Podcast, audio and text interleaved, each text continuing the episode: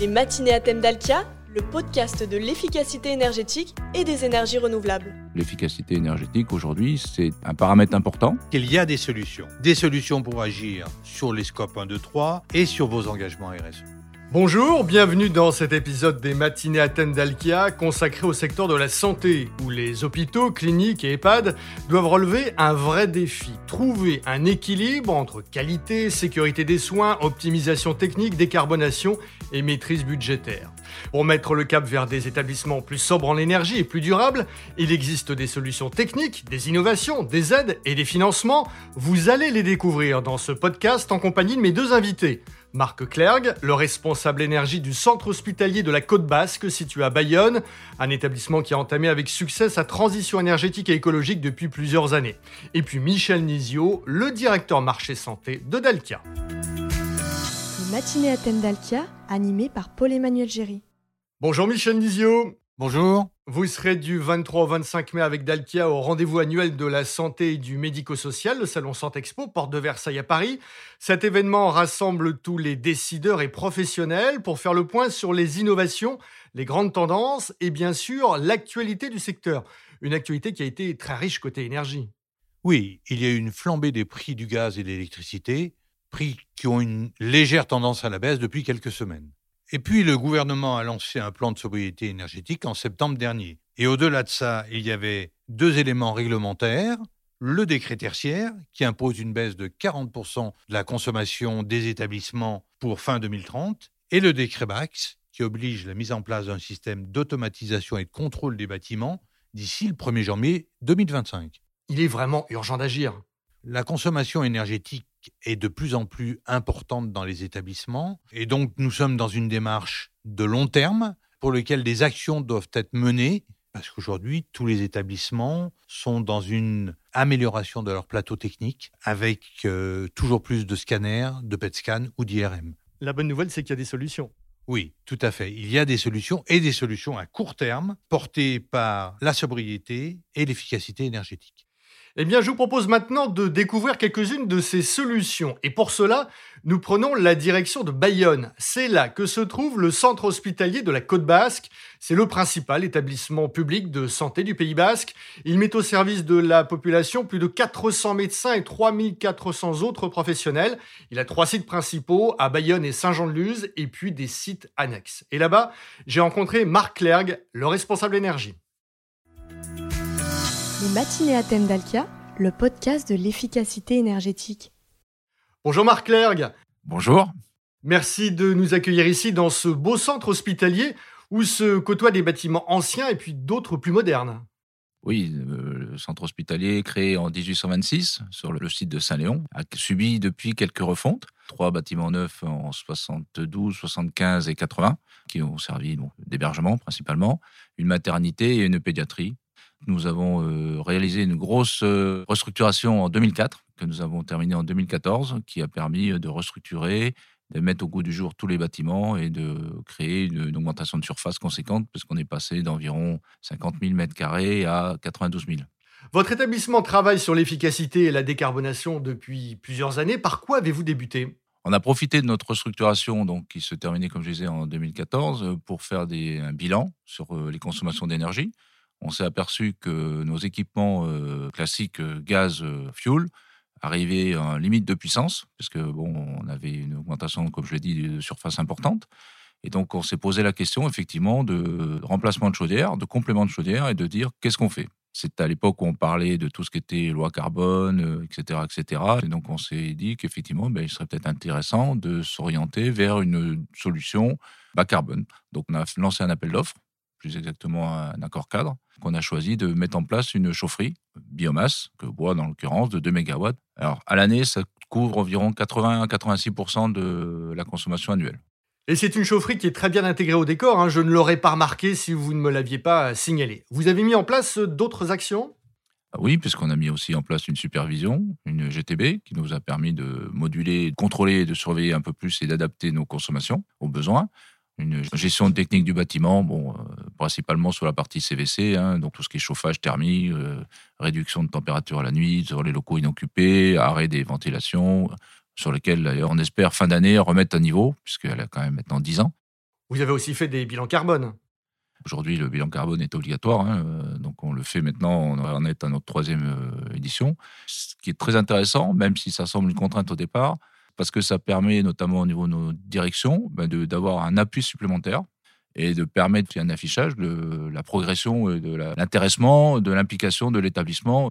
C'est vraiment devenu indispensable de maximiser l'efficacité énergétique et de se lancer dans la décarbonation oui, c'est important aujourd'hui pour un établissement de s'investir dans la décarbonation, de s'inscrire dans une démarche collective et territoriale, tout simplement, parce que l'efficacité énergétique aujourd'hui, c'est un paramètre important, surtout économique. Oui, on est dans une période budgétaire qui est pas simple. De toute façon, aujourd'hui, euh, je veux dire, on n'a plus le choix. C'est un passage obligé et pour que ça se passe bien, il faut qu'on y aille et puis c'est tout. On y va et on avance.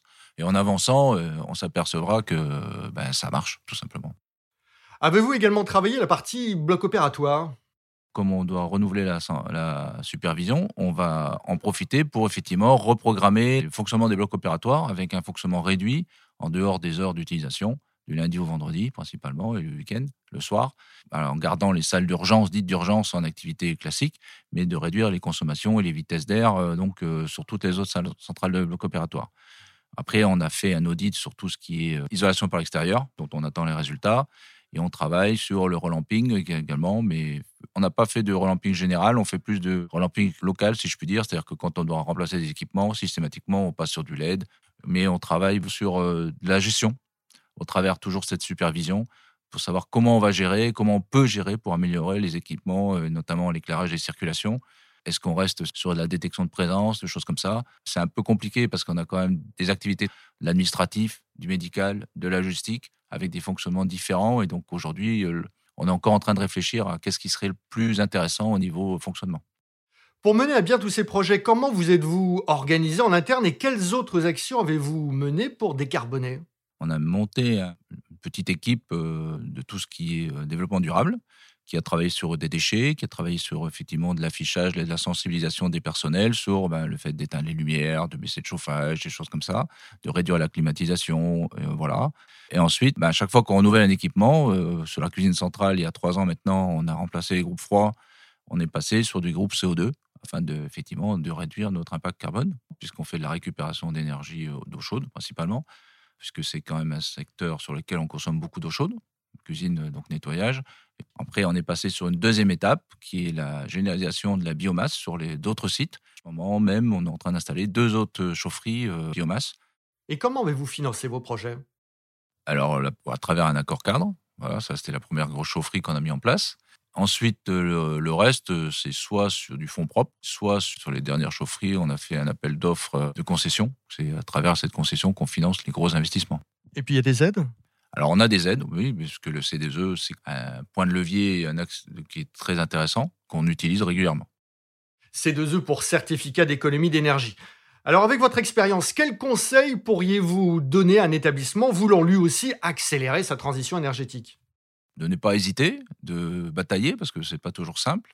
Voilà, de s'appuyer sur des audits, sur euh, le bilan carbone, qui est obligatoire, le décret tertiaire aujourd'hui aussi. C'est-à-dire le décret tertiaire, c'est comme toutes les réglementations. C'est une contrainte si on veut que c'en soit une. C'est vrai que c'est du travail parce que la mise en place, ça n'est jamais simple. Mais aujourd'hui, malgré tout, euh, c'est une véritable opportunité parce que ça nous permettra d'aller chercher des financements. Pour réaliser les projets, j'imagine que vous avez un vrai partenariat avec Dalkia. Oui, tout à fait. Aujourd'hui, on travaille euh, main dans la main. On a besoin d'une société comme Dalkia pour s'appuyer sur déjà un côté réglementaire qui est quand même euh, assez pointu dans nos domaines.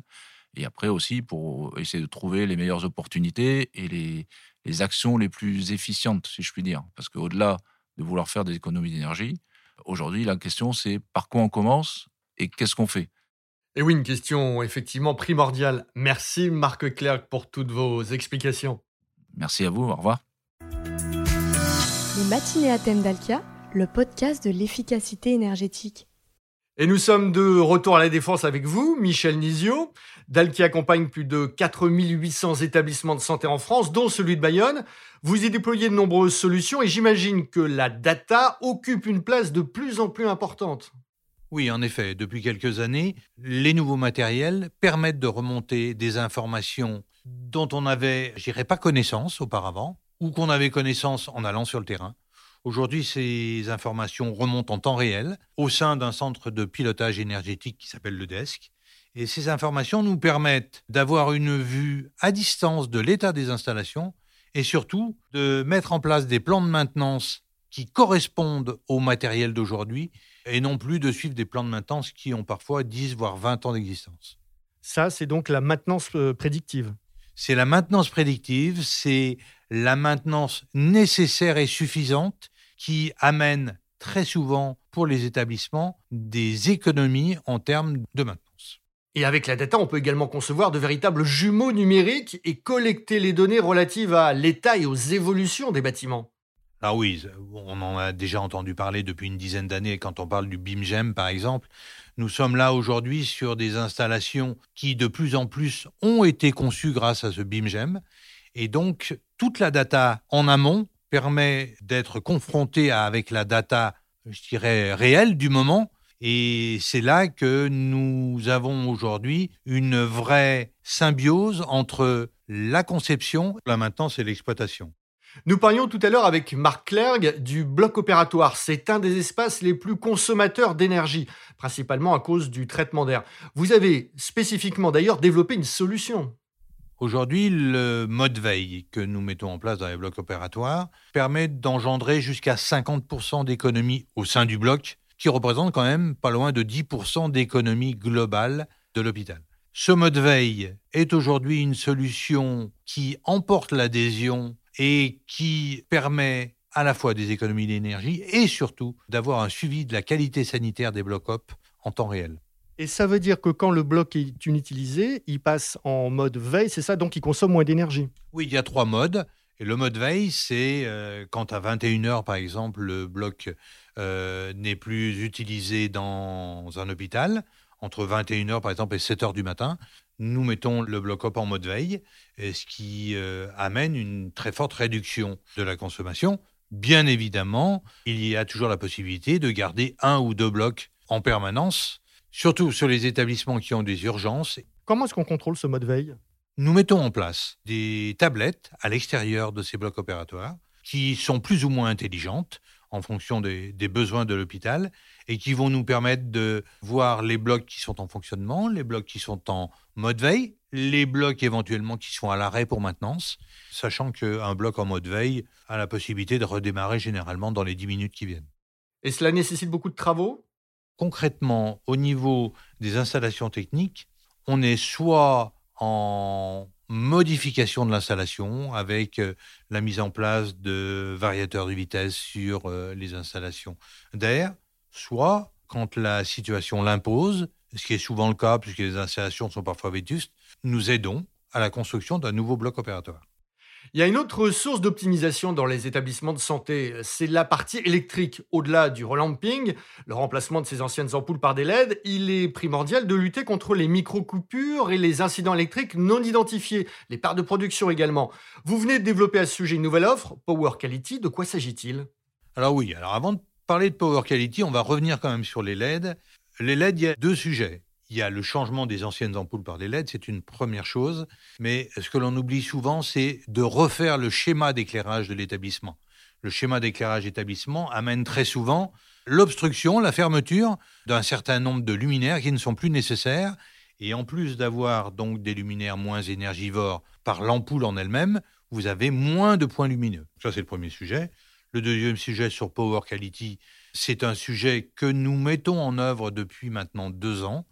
Power Quality vient travailler sur la qualité du courant. Il est pas rare qu'un établissement ait des micro-coupures. Une micro-coupure, quand vous êtes dans votre chambre en train de regarder euh, une tablette, ça pose pas un problème. Si vous êtes sur le plateau technique lors d'un examen d'un IRM ou d'un PET scan, cette micro-coupure peut entraîner une euh, mise en sécurité du matériel. Mise en sécurité du matériel, ça veut dire que on arrête l'examen, qu'on déprogramme, ça veut dire qu'on doit remettre l'installation en route et que parfois, ça va même jusqu'à abîmer l'installation. Et donc Power Quality analyse le courant avec de l'intelligence artificielle. C'est un suivi, on appelle ça le, suivi harmonique du courant. Techniquement, c'est pas très compliqué. En une demi-journée, on est à même de mettre l'installation sous contrôle. Par contre, tout ce qui est derrière, l'intelligence artificielle, mais pas que, l'intelligence humaine aussi des femmes et des hommes de Dalkia, font qu'on est capable d'analyser le pourquoi du comment de ces micro-coupures et d'aller rechercher la maintenance nécessaire ou le matériel qu'il va falloir faire évoluer. Et c'est vrai que c'est assez impressionnant parce que le système analyse le réseau, je crois, 25 000 fois par seconde. Oui, oui, c'est quelque chose qui a été développé par euh, la recherche et développement d'EDF, mis en œuvre par les équipes d'innovation de Dalkia, et on est dans un sujet de très grande importance pour les années qui viennent.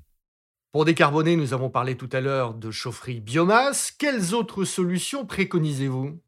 Il y a déjà des solutions très efficaces, se raccorder à un réseau de chaleur, mettre en place soit de la géothermie de surface, soit se raccorder à une géothermie profonde, faire des actions de récupération d'énergie fatale, bien sûr les panneaux solaires, sur les ombrières de parking, sur le toit des établissements, et tout cela associé aux bornes de recharge électrique des véhicules permet une autoconsommation nécessaire pour la plupart des établissements. Et Dalkia vient d'ailleurs de lancer une nouvelle offre en partenariat avec EDF ENR. Nous en parlions le mois dernier dans ce podcast. Pour financer les investissements, vous mettez en avant un contrat, le CPE, le contrat de performance énergétique. Quels sont ses avantages? Le CPE est d'abord un contrat qui se co-construit entre notre client et Dalkia. Et deuxièmement, c'est un contrat qui amène une garantie sur le niveau de consommation attendu. Toute consommation supérieure est à la charge de Dalkia donc les résultats sont garantis et il y a des avantages financiers avec le CPE. Il faut savoir que les C2E sont bonifiés quand on est sous la forme d'un contrat de performance énergétique avec une durée minimum de 6 ans. Oui, les résultats sont garantis, d'autant plus que nous avons pour cela une cellule experte sur le sujet de la gestion de toutes ces aides. Un message à faire passer en conclusion? Nous sommes à une période charnière du secteur de la santé. C'est le bon moment d'agir sur tous les sujets énergétiques parce qu'il y a des solutions. Des solutions pour agir sur les scopes 1, 2, 3, dans le cadre du bilan carbone, et sur vos engagements RSE. Et donc, pour découvrir toutes ces solutions, rendez-vous au salon Santexpo, porte de Versailles à Paris, stand au 20, c'est dans le hall 1. Salon Santexpo du 23 au 25 mai. Et d'ailleurs, cette année, pour vous accompagner dans cette démarche d'économie d'énergie, on vous a rédigé un livre blanc, un guide de conseils pratiques que vous pourrez venir chercher sur notre stand. Merci Michel Nizio. Merci Paul-Emmanuel. C'est la fin de cet épisode consacré à la santé. N'hésitez pas à vous abonner à ce podcast, à le liker, le partager. On se retrouve le mois prochain.